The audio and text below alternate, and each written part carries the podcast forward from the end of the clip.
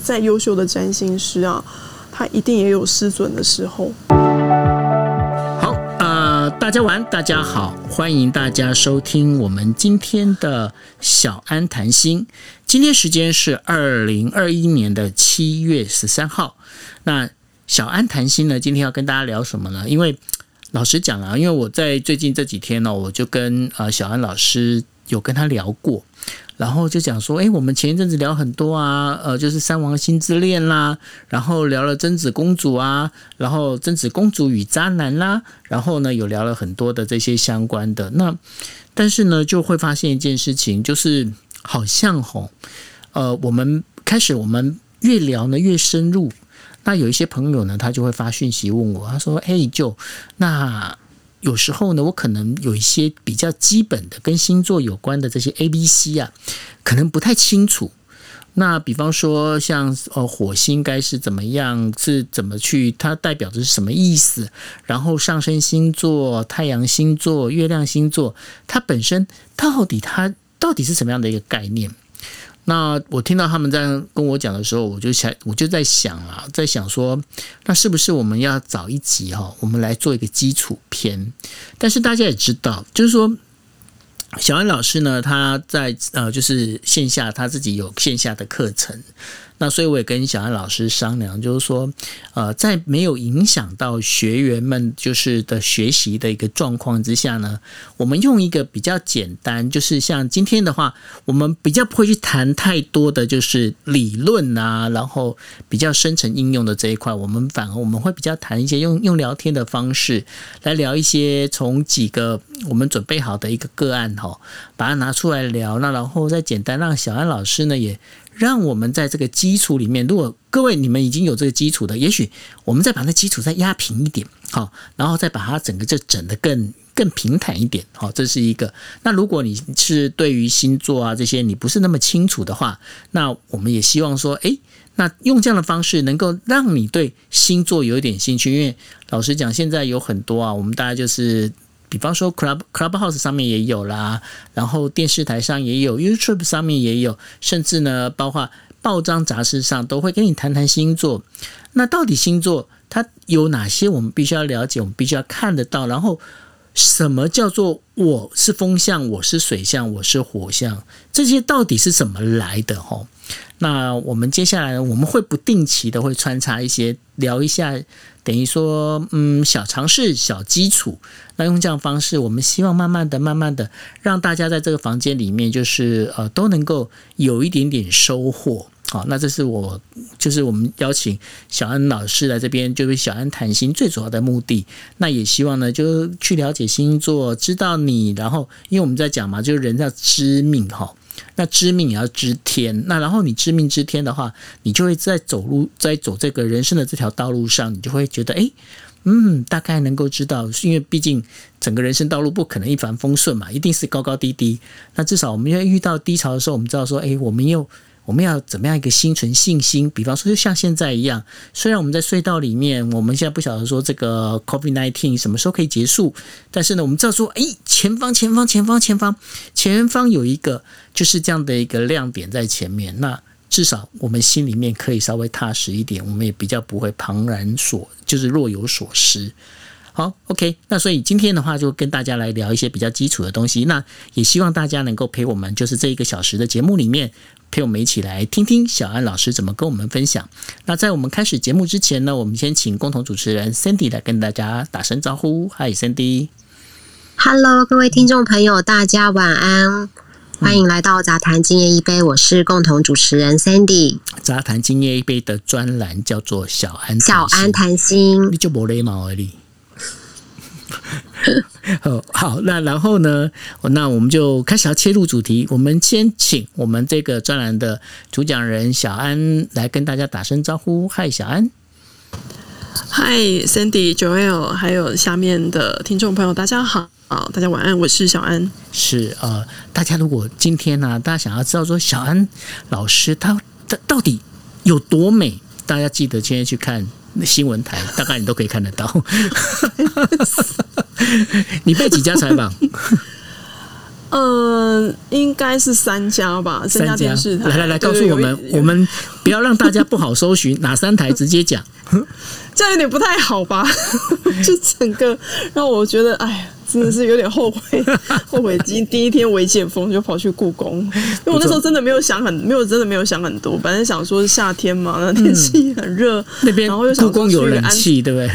对，又去个安静的地方，又可以散散步啊，然后沉淀一下、啊。然后我就想说，哦好，然后有打电话问我故宫说，呃，可以预约。然后我想说，哎，平日应该没什么人，对，所以我又想说，我今天 就去故宫走走。对，所以我没想到一进去，哎，奇怪啊，怎么工作人员这么多，就只有只有我一个人。我想说，那没关系，继续扫描 QR code 量体温，发现哎啊，怎么有这么多看起来是媒体记者还有摄影机？我想说，应该等一下有大官要出来采访嘛。他们是在 follow 你啊。结果后来我到了那个入口当中，就是因为他要扫 QR code 嘛，他说：“哦，小姐啊，请你把 QR code。”哎，奇怪，为什么旁边已经有人在拍照了？然后我也我也不我也不我也是说可能不疑官方要去做有他记录，对对对。然后接下来就说啊，那个呃，这个导引给你啊，怎么之后一转过来我说啊，不好意思，小姐，那个我们是什么什么那个那个新闻，可以麻烦你就是接受我们采访。我说好好好，讲完之后。来后面说啊，那个小姐，不好意思，那你也可以接受我们的采访吗？哇 三叉新闻啊对对 对，就东差直接三新闻啊三台这样全，T 部 T 叉新闻啊，对我都没有讲哦。对对对好对，对，然后对，所以就是就是没有想到说今天刚好遇到这样的机会，就是小安，我那我想请教你哦，嗯你对于，因为我想说，哎呃，占星师占那个等于说做占星这件这个工作，嗯对不对？是你的那个就是怎么讲，对那个磁场的感应强不强？你说磁场感应嘛？对呃，我们之前上个礼拜好像是在聊说，我上次不是在讲，你不是有跟我问说，是不是在星盘当中可以看到一个人，他会不会对啊对啊有一些比对啊对啊较敏锐的直觉力啦，或是他有可能有灵通能力啊？嗯，呃，的确是有的啦，因为在我的心，我以前还没有在了解我的星盘之前的时候，我只是会觉得很奇怪，就是比如说我的小时候，我小时候身体其实不是很好，然后很容易生病，是。对，然后再来就是说，有时候会到一些特定的地方，会觉得特别的不舒服。我我一直以为那是我的身心理因素，是，后来直到我拿了我的星盘的时候，我当时哦才知道一件事，哦，原来我的星盘的配置，实际上来讲就是有点是属于那种敏感体质。嗯我为什么会对就是我为什么问你跟磁场有、嗯有没有关系哦？因为我有一些朋友，他们可能感应比较强，他们其实不太敢去故宫。哎，哦，我知道，对对对，我懂你的意思。你知道哈、哦？我我了解啊，我了解。对，所以其实我今天去的时候，其实也没有想很多啦。是我那时候是想说，哦，好吧，那个因为刚好我又带我另外一个朋友去，因为他真的上次本来就想要去，后来因为就是刚好第三警戒嘛，那我说、那没关系，我们就这次刚好一起去。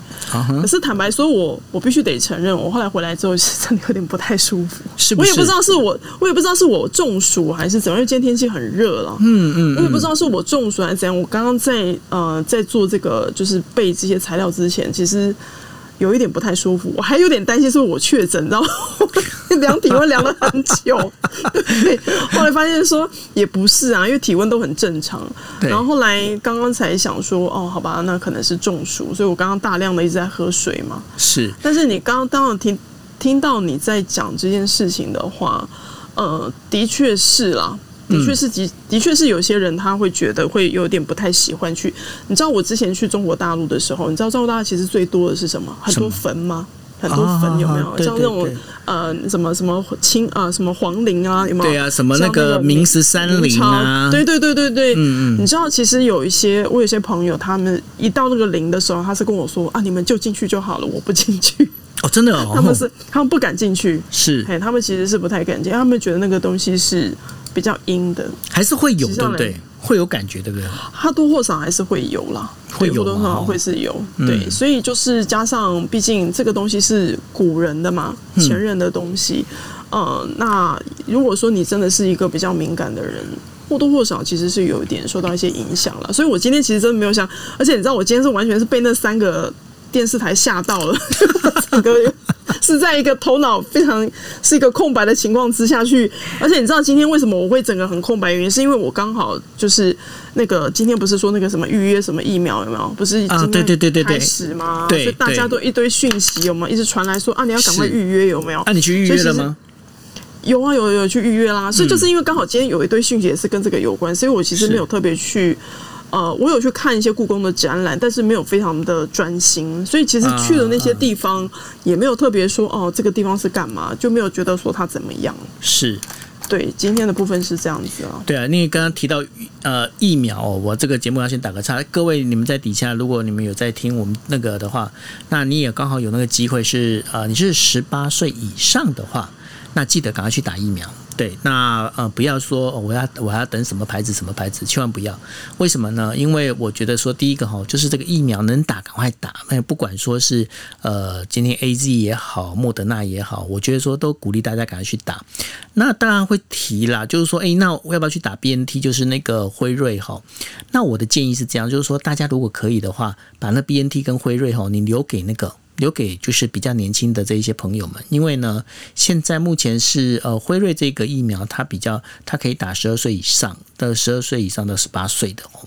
那所以呢，那其他疫苗其实目前并没有这样的一个。就是一个算是认证，所以呢，如果说我们要照顾我们下一代我们小朋友的话，真的是非常建议啦。就大家如果可以的话，赶快就是趁这时候赶快去打一打，对不对？那个小安，你预约好了吗？吼，有啊有，我预约好了，然后而且我就赶快把所有的讯息赶快给一些朋友嘛，因为大家都很很很很希望赶快能够排得到队嘛，所以今天其实一整天都在忙这件事，所以我那时候在故宫的时候，其实也没有想很多，你知道吗？因为以前我的习惯，我上礼拜不是有跟你讲，我进到一个特别的地方，我会去开什么磁场嘛，开发光。我今天完全是第一个被那个记者整个是完全这样吓到，对，就整个这样的蜂拥而至，然后我也不能拒绝他们，然后呢，那个对啊，然后我就觉得说天哪，怎么 还好？我今天还在想说，我应该要素颜，还好我今天还有化，还好我还有化眼妆，不不会啊，我觉得我觉得蛮好看的，而且那个我觉得你那穿搭那个应该那件是红色的，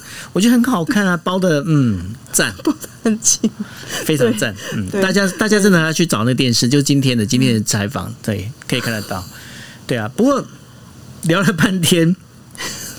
没有，因为今天我要问你一个问题啊，是。就是呢，因为这是一个小秘密，我有一个我有一个朋友啊，然后呢，他就是怎么讲，他连他出生哦，什么时候出生他根本就搞不清楚，因为呢，他妈妈呢就是就是给他欧北报，就是那那个出生的那个出生年月日的欧北报，所以呢，他每次在听我们节目的时候，我每次都问说，哎呀，你到底你的那个怎么不看哦？那他就完全答不上来。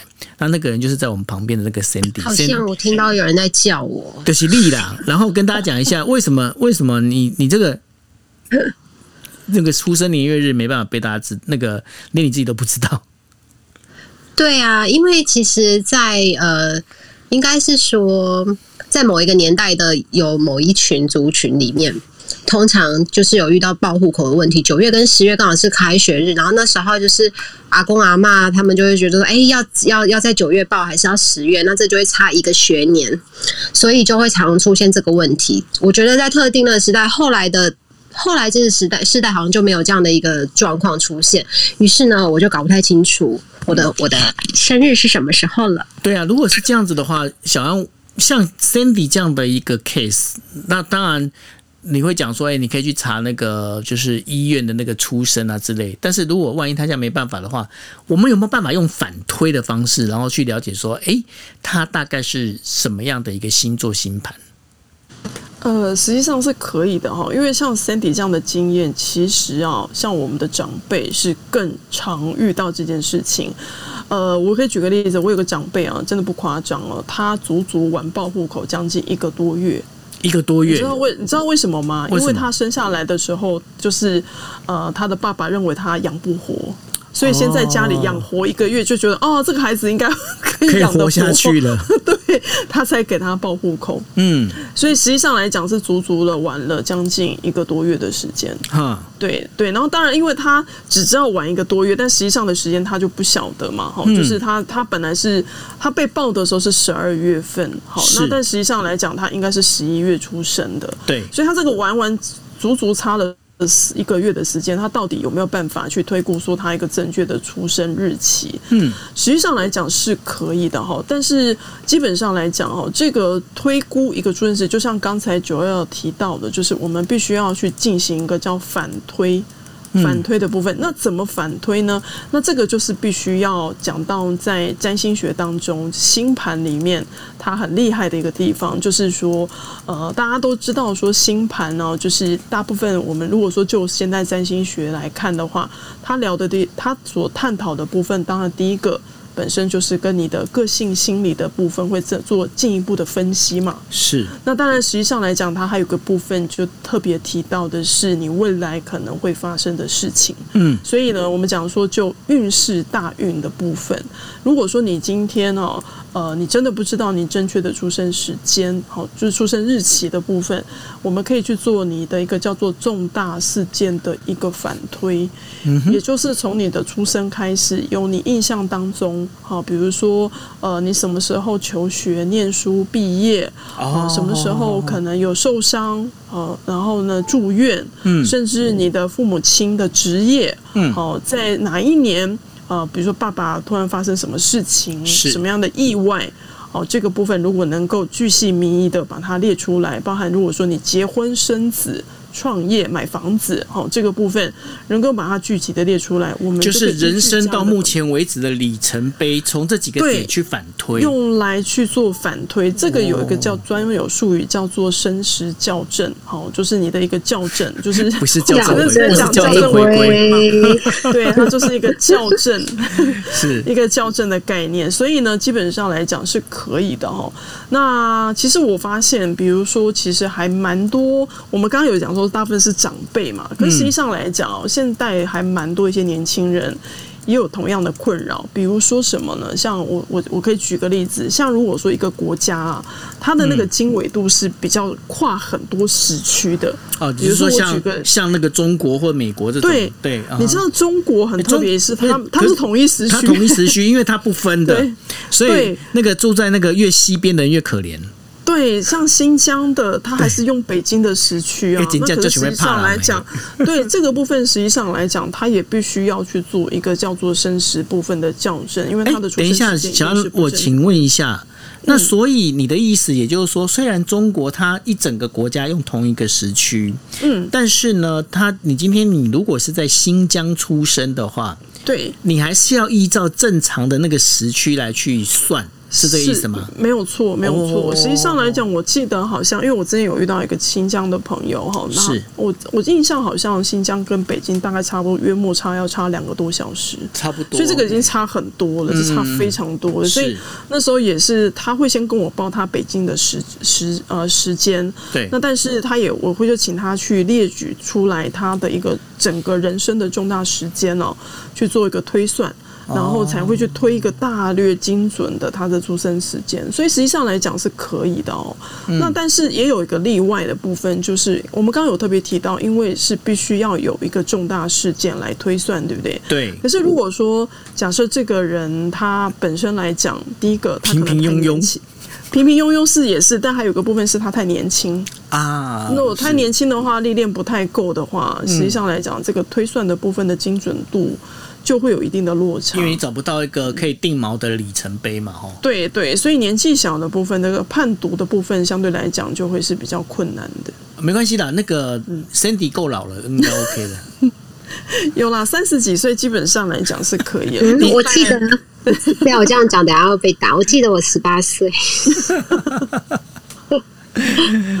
对对，所以实际上来讲，就是说，如果说你真的不知道你的出生时间的话，你可以请一个就是有在帮忙在做生死校正的占星师啊。对，那然后在这个部分上面就要列举你的个人重大事件。那实际上来讲，这个要花很长的时间哦。一个比较优秀的占星师，甚至光你的这个出生时间的生死校正，至少要花两个礼拜的时间，就没有那么容易啊。你对小安老师之前讲了一个最快速的方法，就是直接去户政事务所。我觉得这比两周来的还要快速。可是，对，可是这个当中也会有个问题啊，因为你去户政事务所，那个时间也不一定是正确的，因为你要去医院才知道，不是吗？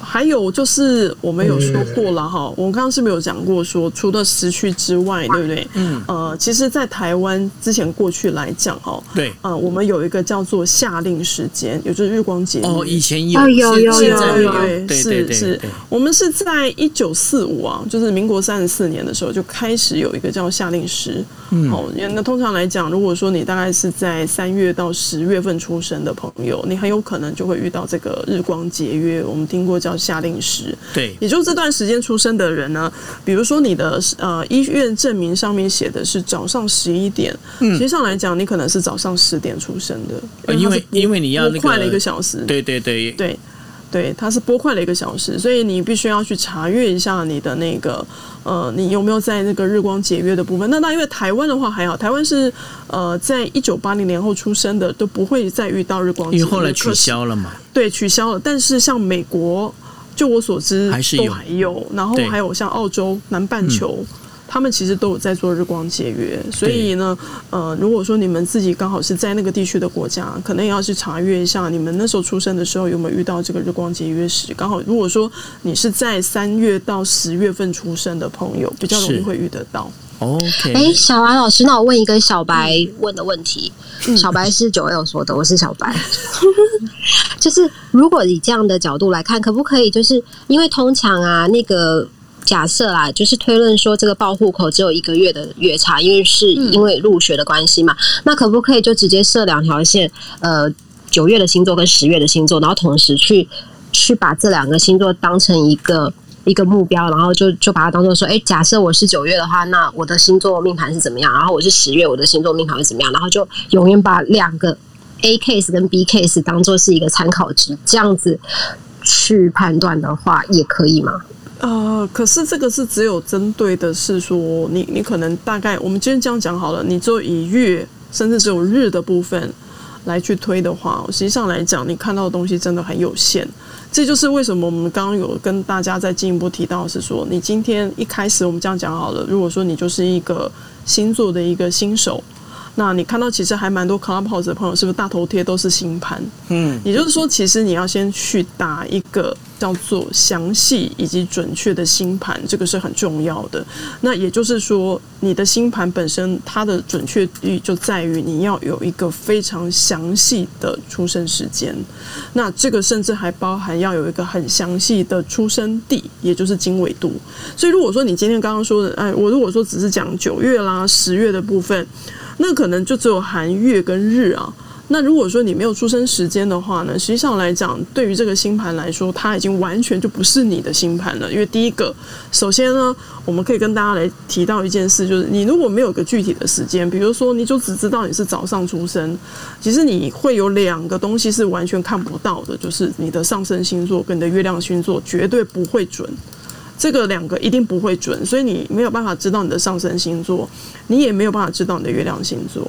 好，然后还有一个部分很重要的部分就是你的宫位。好，宫位就是说，呃，如果说有些朋友你看到你的星盘是不是一个圆饼，有没有画了很多条，就是十二个十二个领域的部分，那个就是宫位嘛。那如果说你今天的出生时间不正确的话呢，不好意思，你连你的宫位也完全都不准。那你知道宫位有多重要吗？宫位实际上来讲，会跟你的一个个人的发展跟你的运势是非常重要。如果说你今天要请个占星师帮你做推运啊、大运的部分，你的一个整个流年运势的推算，你如果你的宫位是不对的，那个怎么推，整个推 是完全都是不正确的。嗯嗯，所以为什么一个出生时间是非常非常需要去做一个很精准的，甚至要透过占星师来协助你去做一个生死校正，你才能够看到。因为我我随便这样讲好了，单单就只是四分钟就差一度，就是就一个行星的角度度数来看的话，四分钟就差了一度，上升对上升来讲，以上升来讲，每四分钟就差一度哎、那你看看这个差一度，其实有时候你光一个大运一推，可能就是差一年。是啊，这个是差非常多的，哦，所以你一定要去了解到你的一个准确的出生时间，你这个星盘它才是正确的。嗯。哇，对，哎，那刚刚小安你提到的，就是说如果有占星师可以做生时校对的话，哦，校正的话，那他需要两个星期。那这两个星期是说，呃，你们约一次之后，然后你开始去推算他的那个，然后要花两个星期去把它校正出来，还是就是说在这两个星期里面，他还要不断的在跟你互相做沟通？呃，首先来讲，当然因为占星师本身，他当然会希望你能够投提呃提供给他越详细的资料是越好的哈。对比如说像那种只有差个半个小时、一个小时，那个当然会比较快。可是如果说像就是说像 Sandy 这种的，就是连日啊都有点不精准的部分，他花的时间相对来讲就会是比较长。他搞不好连地点都不精准。我什么都不知道啊。对，这个这个就会更复杂，这个就会更复杂。所以为什么我说两个星期的原因，是因为呃，有的时候他在你知道，你看光一个占星师，他光要开 key 一个星盘，我们这样讲好了，每四分钟，这个只是说指的是说是同一个出生年月日跟出生地哦。是你你你你光一个四分钟就一个盘，你想想看，那到底要掉几个盘出来？哦，对啊 然后然后要一个一个对，对不对？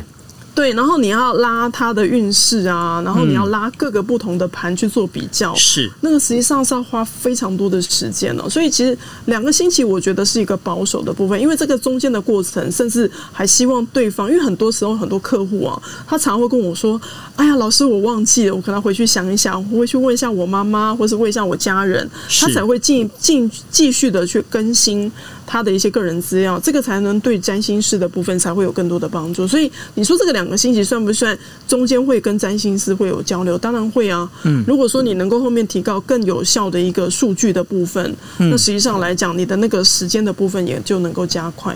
哎，那可是如果按照这样的方式来讲的话，那也就是说，今天如果你的星盘你把它秀出来的话，那专业的占星师或者是对占星他本身其实是了解比较深的，那是不是可以从星盘里面读到很多的资讯？那这样的话，这个星盘随便亮出来会不会很恐怖啊？就是会不会跟那个我们，因为我们小时候常讲说，哎、那个八字不要随便跟人家讲，有没有？对对而且我会想到说下降头的那种感觉，就是如果星盘的那个叫就是每一杠刻每一那个不叫降，那叫杠，下杠头。哦下炕头的感觉，就是感觉这很重要哎，这就好像我们的命根子一样。对，所以这也是为什么我那时候刚上来 Clubhouse 的时候啊，就是甚至之前有朋友说他有帮我去推一些主题房，希望我能够帮大家看星盘。然后我看到很多人把大头贴都换成星盘的时候，我为什么后来没有去开那样的房间的原因，是因为我真的会觉得哈，呃，你不要你不要以为你的星盘，你把你的出生年月日、出生时间把它盖掉了，占星师就不知道你的这一塌。实际上来讲，对一个他有在钻研时间的一个占星师，他只要看到你的星盘，实际上来讲，他甚至可以据细靡遗，可以推估你大概是几点出生的，然后大概以外行星的呃星座的度数来推的话，他甚至都可以推到你大概是西元多少年出生的。这个部分，如果说它更精准的话，它连你农历的出生时间都可以推得出来。所以实际上来讲，我我真的会比较建议啦，就是，呃，因为毕竟 Clubhouse 它算是一个比较公开的一个环境，哦对一个比较环境的部分。那实际上来讲，就是说你你把你的星盘直接公开出来，当然，因为很多人其实他并不在意，但是实际上来讲，我我也有听到有一些朋友，特别是有一些女生朋友啊，你知道，就是。都还算很优秀的朋友，常常有遇到一些骚扰，你知道吗？就是嗯，呃，不明人士就是会对他去骚扰这样子。那我会觉得说，如果你希望你自己最好，因为你知道我有遇到有一些女生朋友，她们问感情，对不对？对你知道有些有些人，他光看他的外行星，大概就知道他的他的岁数。居间是落在几岁？可是你知道，有些女生她对于她的秘密，她的年龄是来说是秘密的啊。对，对，那可能他光看他的那个外行星，他大概就知道他是几岁了。这个其实是一个很可怕的一件事情。所以我是说，如果说你今天是希望你能够有更多的一些隐私权的部分，我还是会比较建议是说。你还是私底下跟占星师是另外私约，然后呢，呃，再把星盘给这个，就是你直接私讯给这个老师，就是你不要直接公开在一个主题房间里面。对，就是我，因为我会觉得，嗯、并不是说我不相信人性啦，只是因为真的占星的星盘里面，如果说真的可以去看的话，大概都能够推算得出来。光看你的太阳的宫位，大概就知道你是几点出生的，所以，所以这个部分大家还是要稍微小心，会比较好。哎、老师，老师，小白要问问题了。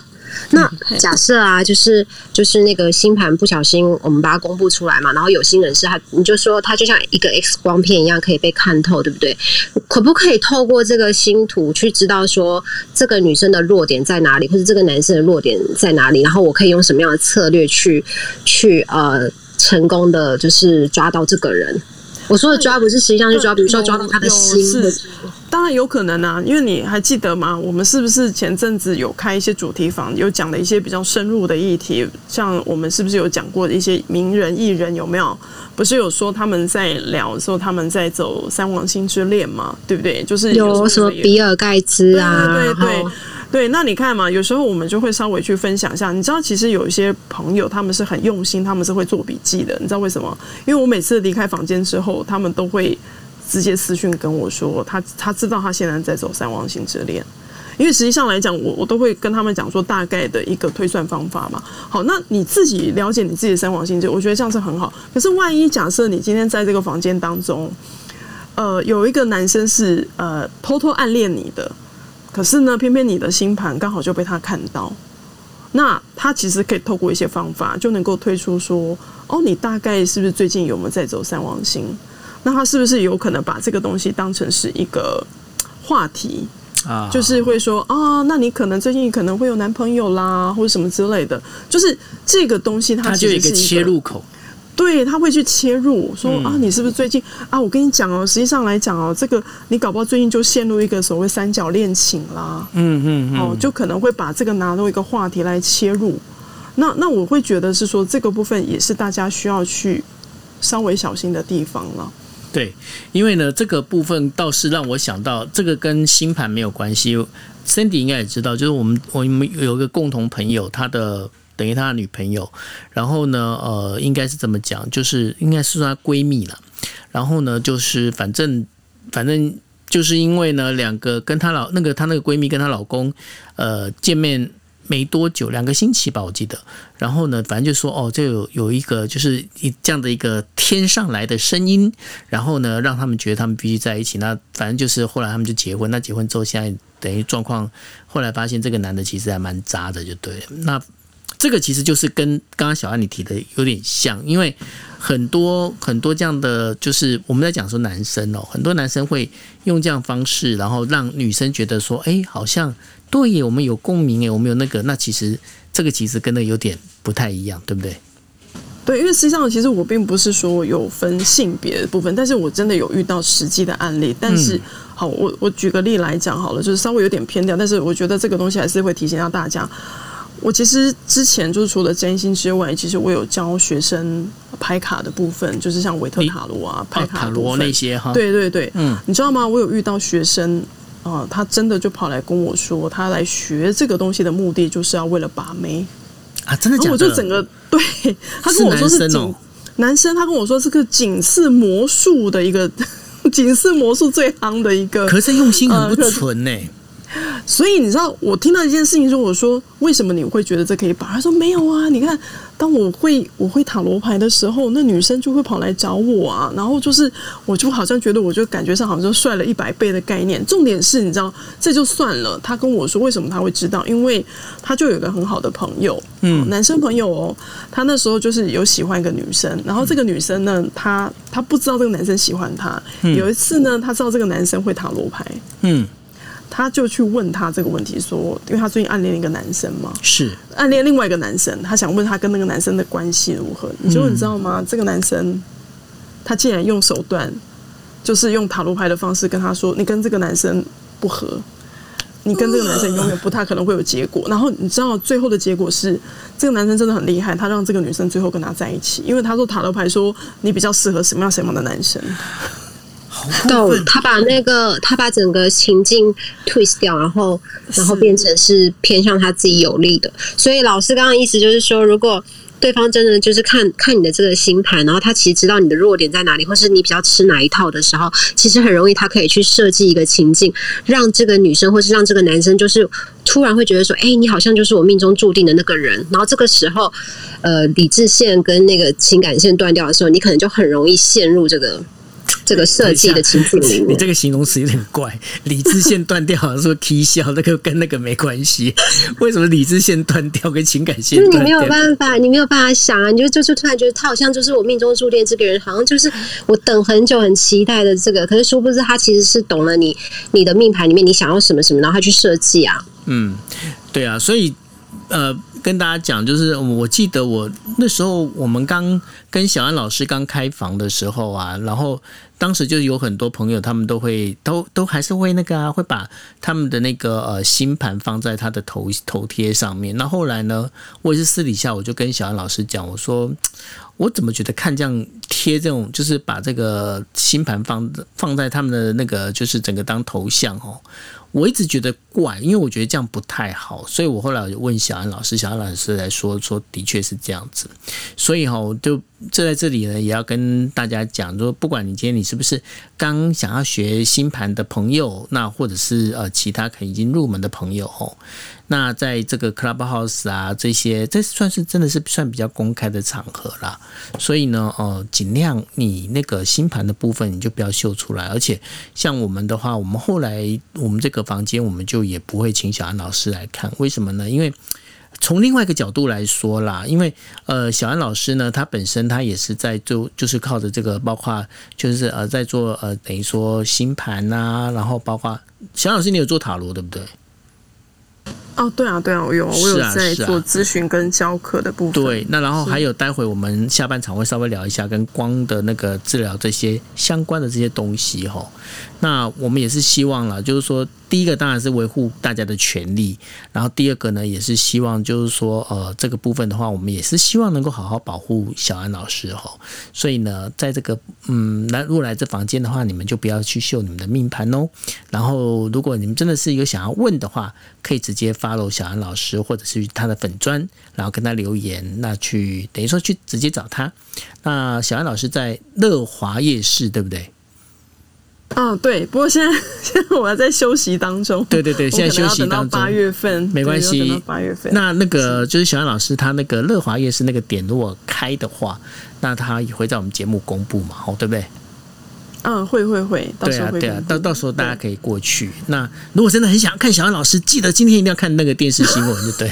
对，打开来有三台，有点后悔。对，好，那呃，那就是说，所以说我我第一个啦，我觉得说小安老师刚刚有就提到一个非常重要的一点，就是说那个星盘哦，不要随便秀出来，这个非常非非常非常重要。那另外的话，可能要请小安来跟我们讲一下，就是如果有一些小白，他们可能就包括诶，什么叫上升星座啊，然后那个什么那个什么叫月亮星座啊，那什么叫风象火象啊，这些东西，你可不可以用简单的方式跟我们稍微聊一下？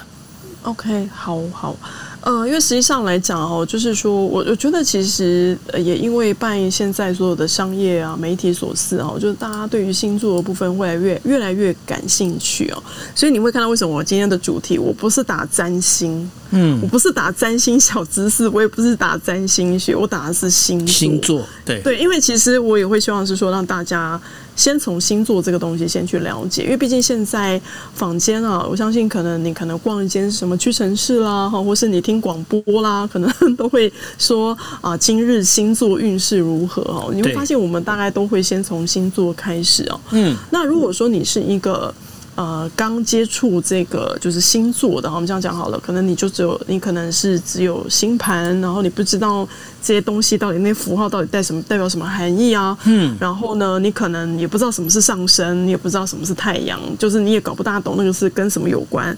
对那实际上来讲，有个方式哦，可以让你先去了解一件事情，就是嗯，你可以先去搞懂十二星座它到底代表的是什么意思。因为其实十二星座啊，呃，不是单就说只有你现在出生，比如说我们今天讲说，比如说像。呃，九幺是狮子嘛，好，那我是摩羯，Cindy 是天平。其实实际上来讲哦，你会发现到一件事，十二星座是非常有趣的，你可以把它当做说，十二个星座就是十二个面相。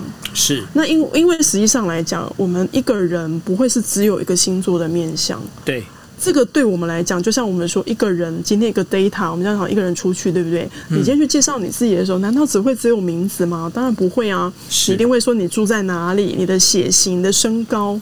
那其实星盘本身它就等于是一个非常完整的一个什么呢？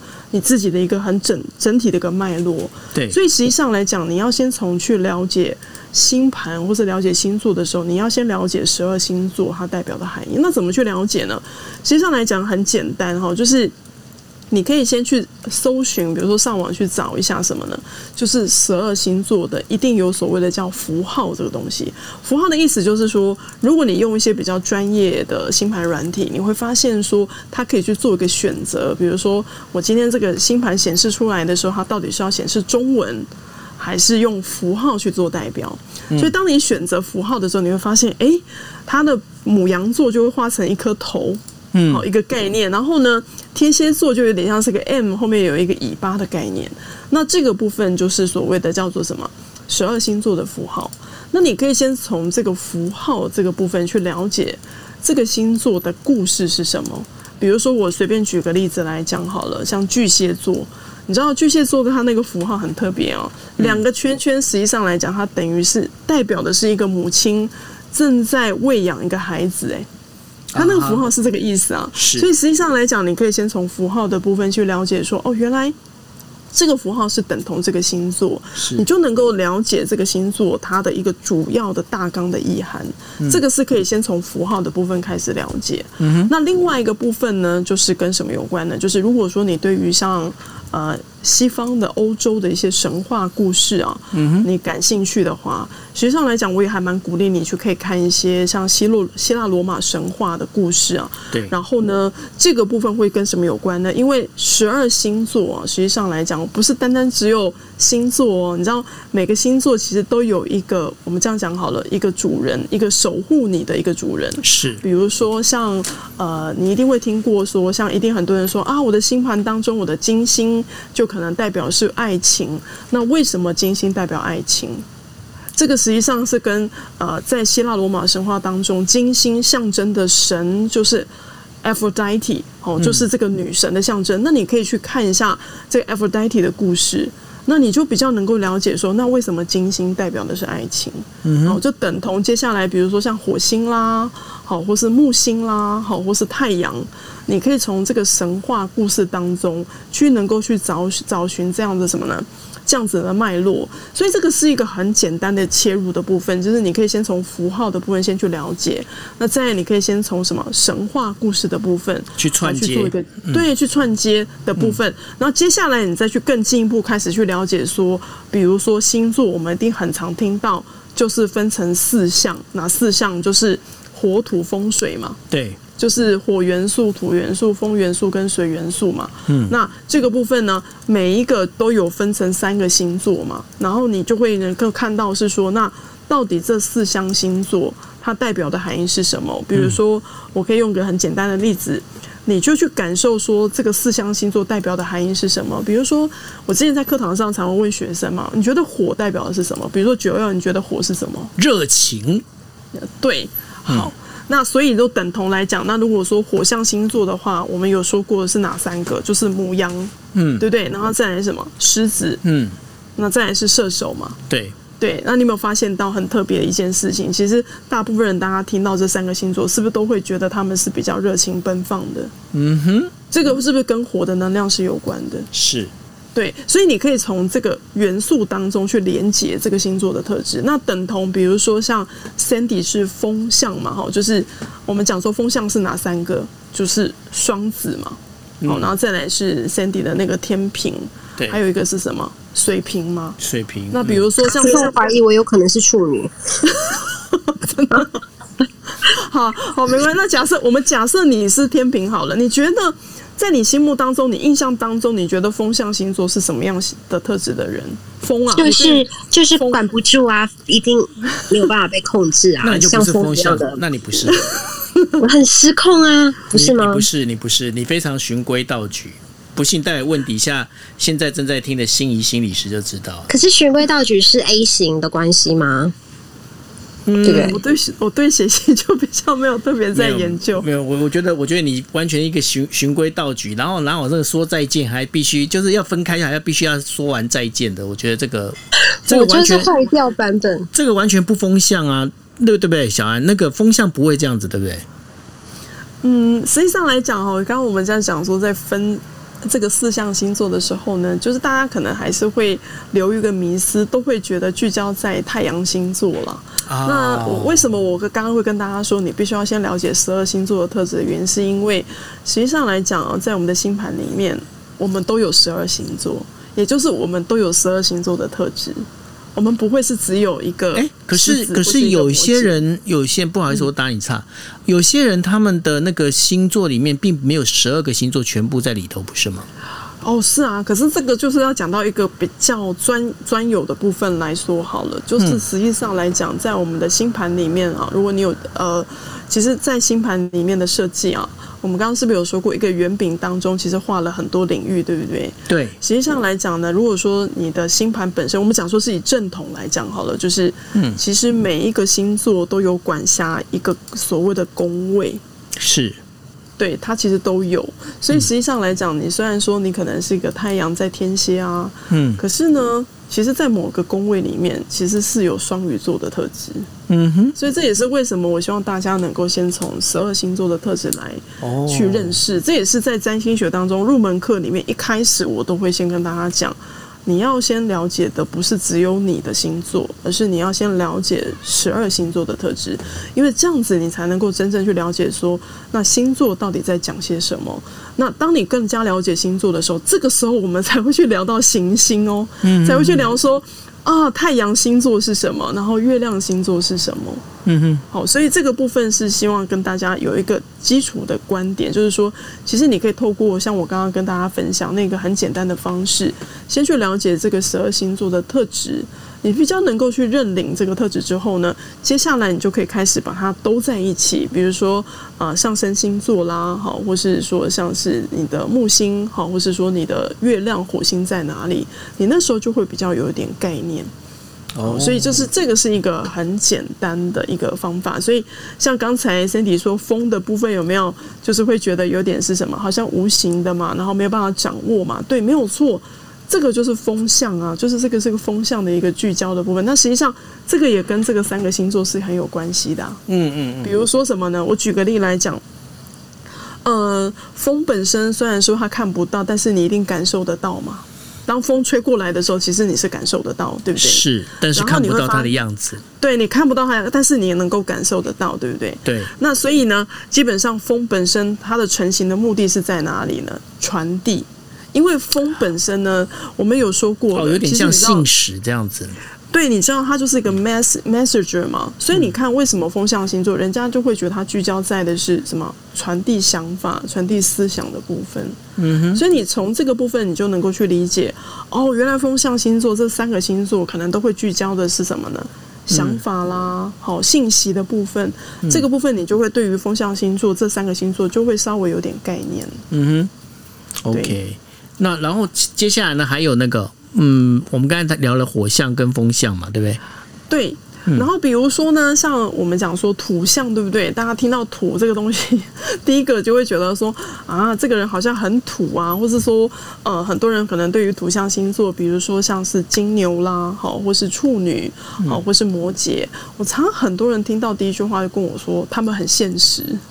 哦，真的，你会很多时候你会听到，就是说，呃，比如说人家觉得啊，金牛啊，就是很爱钱啦，嗯。然后摩羯呢就很冷漠啊，嗯。好，很现实啊，嗯，啊，处女呢就很龟毛啊，是，很多你会听到很多人的时候，就会发现说，他们好像都聚焦在于一种就是比较现实层面的东西，嗯。所以大家就会觉得这个土象星座似乎这三个星座都会有一点冷冰冰。是好，，就是会觉得这个部分好。那其实我们今天还是回到这个元素这个部分来聊了哈。土是什么？土第一个我们会联想到的是比较踏实吧，踏实，对执不对？那着嘛为什，么？对对，土是大地嘛，对对对？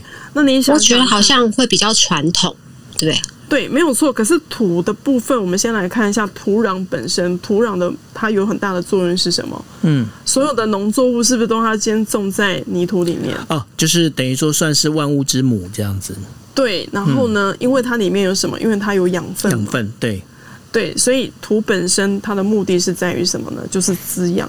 哦，就是它是一个养分的滋养。那再来，就像刚才 Cindy 说的，就是土本身是一种稳定嘛。对我们讲说，因为你看嘛，在整个地球里面，其实实际上来讲，我们讲说，呃，像前阵子不是日本嘛，因为那个好像是造呃大雨成灾，有没有？对不就是有所谓的那个土石流吗？是对不对？嗯对，你会发现，一旦一个山丘、山坡，如果说它的那个山坡地的部分，它没有好好的去维护它的这个土地的发生生长，那甚至很有可能因为大雨的来袭，这个土石流就会造成一个很大的浩劫。对，所以你会发现土会跟稳定有关。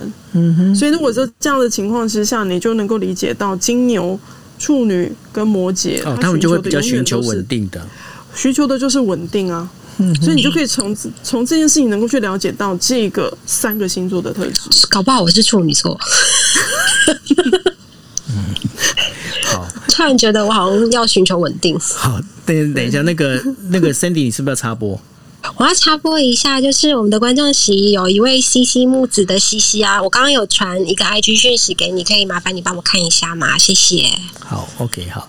所以呢，呃，那个 Cindy，Cindy 这样听起来是真的是比较像就是处女座的哦，因为呃，说不定说不定可能有啊，因为嗯呃，如果说我们说就他的出生出生的那个月份跟日的话，哦，如果他很靠近的话，实际上来讲，他可能有些行星会跑到处女座了。是就像九二，你其实虽然是狮子，但是你有一些行星会跑到处女的概念是一样的道理啊。你说你是说我非常的 我没有说你非常，我只是说你比较有一定要很稳定、很踏实这样。我好像明白了什么空气。你明白了什么东西，害我都不晓得该怎么接。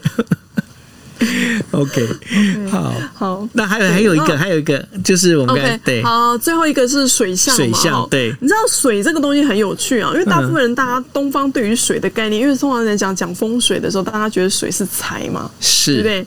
然后说啊，那个遇到下雨，比如说你结婚的时候遇到下雨，都代表什么？遇水则发嘛。但是实变胖的际上来意思吗？结婚 就是很有钱的一个概念。哦可是你知道水这个东西啊，在西方来讲，比如说在塔罗韦特塔罗里面，好像说嗯它是代表的是圣杯啊，就是 cup，、就是圣杯是一个杯子，它是承载很多水的能量嘛。是那所以其实水本身它会跟什么有关？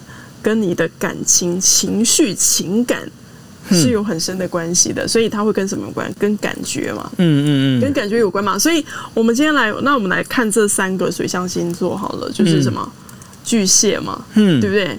天蝎嘛，嗯，对不对？那再来什么双鱼，对不对？对，你看这三个星座是不是都是在水中的生物？是他们是不是都在水里面，对不对？嗯好，那你看哦，所以呢为什么人家会觉得水象星座会觉得他们很多愁善感？嗯因为水的能量，我有说过的，水是一个最特别的物质，因为水没有水，它到任何地方它都可以换成不同的形象。是对你今天有杯子好，或是说你今天倒到一个水桶里面，它是不是都能够换成不同的形象？所以是不是也代表的是它的包容力啊，它的承载能力、它的接收能力是很强的？因为它可以依据不同的体积，它会变成不同的一个形状嘛。嗯可是像这样的情况下，是不是也代表的是说，水也基本上是代表它是一种没有边际的，就是它会去接收到很多的能量嘛？所以为什么有人会说水象星座的人太啊、太情绪化啦？好，或者说哇。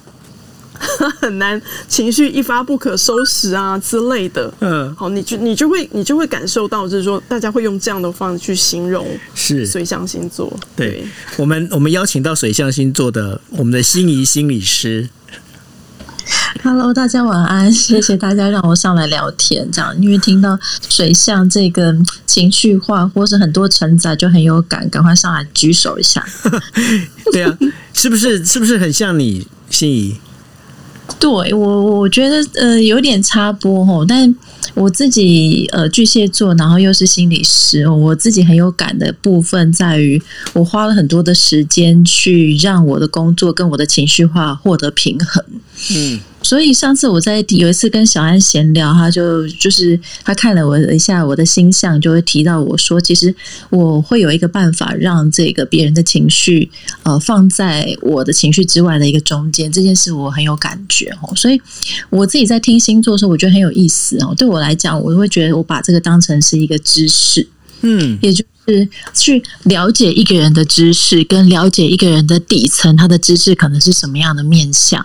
那当然就是呃，刚刚小安讲的部分，我很有感，就是你不会只用一个标签去贴在一个星座的身上，就像你不会只用一个性格的特质去贴在一个人身上是一样，就是那个并不公平，也非常的片面。嗯，而是它比较像是一个入口，我就是从这个星座的本身，我们去了解这个人的呃，如果换成心理学的话，比较像是的优势，或是适应这。这个环境上面可能比较不足的地方，然后我们透过这一个基本的知识，理解我们自己的方式，然后想办法去呃改造我们自己，或者让我们变得更适应这一个生活跟这个社会，是我常常在听星座里面觉得很有感的部分。这样子，嗯，好棒，对啊，我们今天今天大家看到我们台上两位，就是我们今夜一杯的两大台柱，呃，一位就是星期一的。心仪心理师，然后还有包括今天的小安老师，然后他们两位其实，嗯，我觉得其实就像刚刚心仪在讲的一样，哦，就星座，我的我的看法也是，就是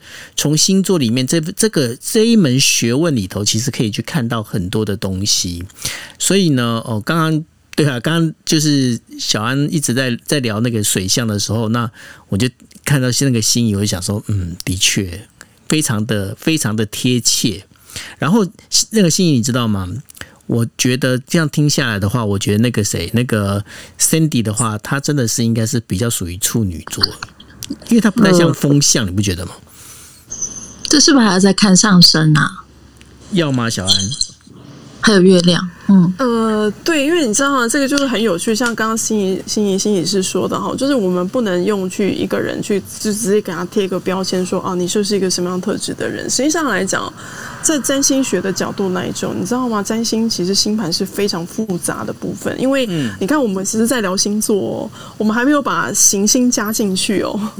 更何况，我们还没有把行星跟行星之间的关系叫做相位都加进去。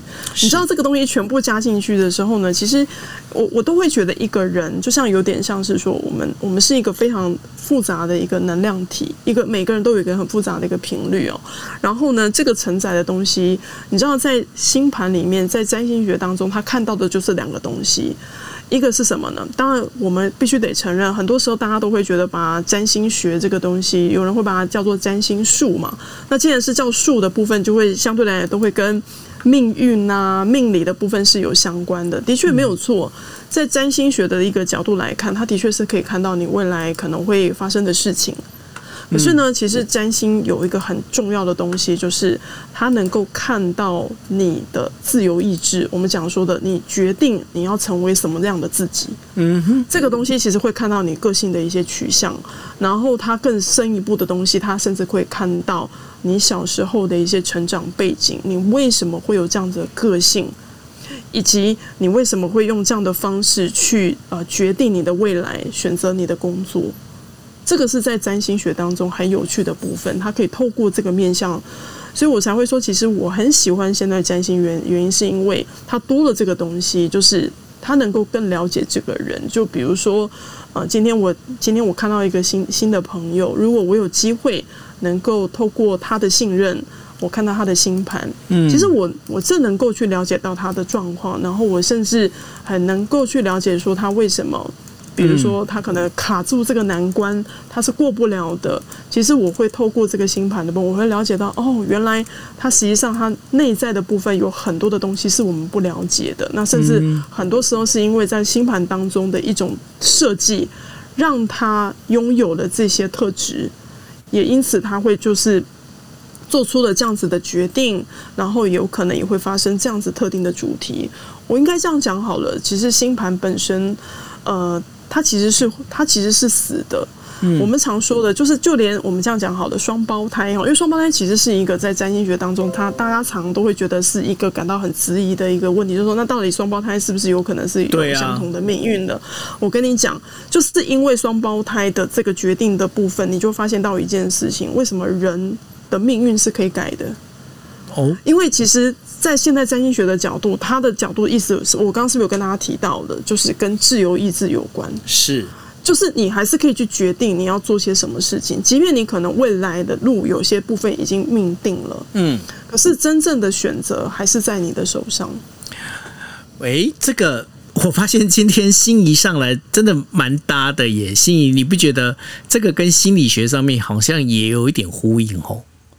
真的啊，所以呃，我觉得听过很多人在讲星座，可是我就是特别喜欢小安讲的，觉得我觉得他很多的根据，然后他也不会用星座去框住一个人的命跟运，或是用这种很绝对式的方式去说你一定是怎么样，或是你呃运势一定会怎么样。大家如果去看小安的 Instagram，就发现他其实在他的那个讯息散布里面给予大家很多的能量跟祝福。那我觉得在占星学或占星术的本身里面，它助人的成分一定也有，而且甚至是很高的。对所以我真的很推荐大家来听每一次礼拜三小安的的的 Clubhouse 啊，礼拜二呃不是以前礼拜三吗？今天是礼拜二吧？哦，拍谁啊？真的我情绪化，对不起。你怎么了？没关系，因为再过几再过不到一个多小时就要礼拜三了，哦，半个半个小时，对，所以 基本上你是对的，而且这个跟时区有关系。我们今天没有啊，日本已经礼拜三啦，OK 就这样 OK 的，OK 的，今天礼拜三，礼拜三 OK 的，OK 的。不是啊，因为心理心理师他现在过 Nobu Hero 的时区的时间，哦，是这样子的，对啊。那个小爱都已经被我们搞得快不晓该怎么讲了。不会啊，不会。我觉得刚好心理心理师可以上来的话，其实我觉得是很好的哈。因为实际上我真的也不太喜欢，就像刚刚心理心理师讲了，我不太喜欢透过一个人的心牌去框架一个人。是你，知道，其实很多人都会跑来跟我约占星咨询，你知道吗？嗯，可是我常常是一个很喜欢把占星咨询的这样的个案往 往往外推的人。为什么？很多人都想说：“天哪、小安你你干嘛把对啊，你为什么要把它推掉呢？嗯，收入往外推？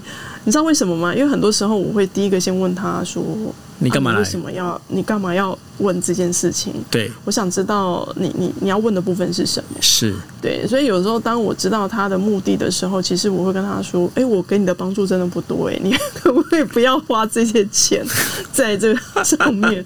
所以你知道，其实我不哎、你很我是一佛系耶，就是因为我会想让他知道一件事情，就是说，当你去依赖一个工具的时候，其实是一件非常危险的一件事情。嗯，就像我们刚刚前面是不是在聊，就是呃，当你今天去很相信一个工具，或者说使用工具的这个老师，嗯，实际上来讲，你已经把力量放在那个老师身上了。对，对，那这样子是其实是很危险的啊、因为呃，可能老师说的一些，我不是说他会去误导或者他骗你，只是说你会发现到一件事，你到最后你的人生不是握在你的手上嘞、嗯你是被这些工具所左右啊！甚至我之前在十多年前的时候，我的我的占星老师他就跟我讲过一句话说：你如果说你学完占星之后，你每天就抱着那个心力表，因为那时候我们还没有这种 A P P，我们就是用那种纸本心力表，你永远都在看。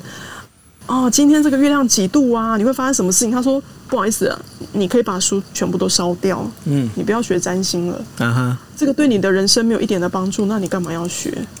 对呀、对，所以实际上来讲，我我真的会觉得是说，你要去学工具的目的是在于它是能够为你有更多的加分，而不是让你陷入一个更大的一个呃囚禁，让你自己会感到非常的不自由。是，所以我会希望是说，大家能够用一个这样子的心态哦，因为当你用这样的心态的时候，你会发现到一件事情，就是嗯任何的工具实际上都没有对与错。就是它都是中中性的，对那有的只是在于是说你是用什么样的心态去使用这些工具，或者你用什么角度去诠释这件事情？对对，然后再来是说，呃，虽然说很多时候我们都会觉得有一些在命理的部分是很神奇的，是就是哇，他真的有推那个部分啊什么的。嗯可是我必须也得承认，就是再优秀的占星师啊，他一定也有失准的时候。他一定会有推他不准的时候，对，嗯所以我我会希望大家还是能够用一种比较客观的观点，好去看这个工具。所以其实我之前在课堂上常常都会，常常甚至有一些同学会跟我吐槽啊，他跟我说：“小安，你讲的不准。”那其实我很开心哎，我会跟他说：“好，你觉得不准的地方在哪里？”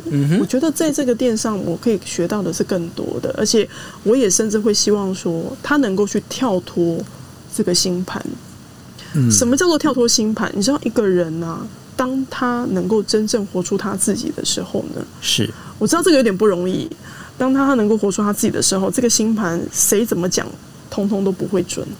只有他自己的诠释才是对的，因为他已经垂进他自己的人生了，他已经跳脱了这个星盘的格局了。嗯，我觉得这个是最最高的境界了，但是可能。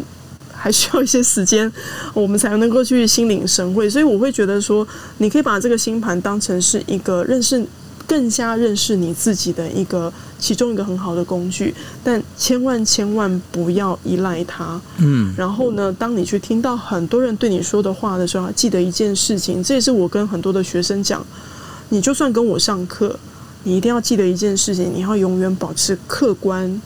还有怀疑的角度，嗯，不是我讲的都是对的，嗯，我觉得这样子，你你的学习，你才会一直不断的进步，好，然后你就会像个海绵一样，不断不断的成长。是，对啊，这个我觉得这个概念其实非常棒。那这就是为什么我们在今夜一杯，我们也要开，就是包括心仪心理师的心理房，然后还有就是呃小安老师这边的那个星座房，因为。呃，我自己个人是这么觉得啦。我觉得说，呃，在心理这一块，就是现代人哦，其实什么都不缺，但是心灵的一种所谓的平静，然后怎么去面对自己，怎么跟自己对谈，然后怎么去发掘自己这件事情哦，我觉得这是我们现代人可以学的功课。所以呢，当我在 Clubhouse 我遇到了心仪，然后遇到了小安之后，我就觉得说，真的是就拜托他们，呃，在我们这边开这房间，然后呢，能够陪我们一起来聊。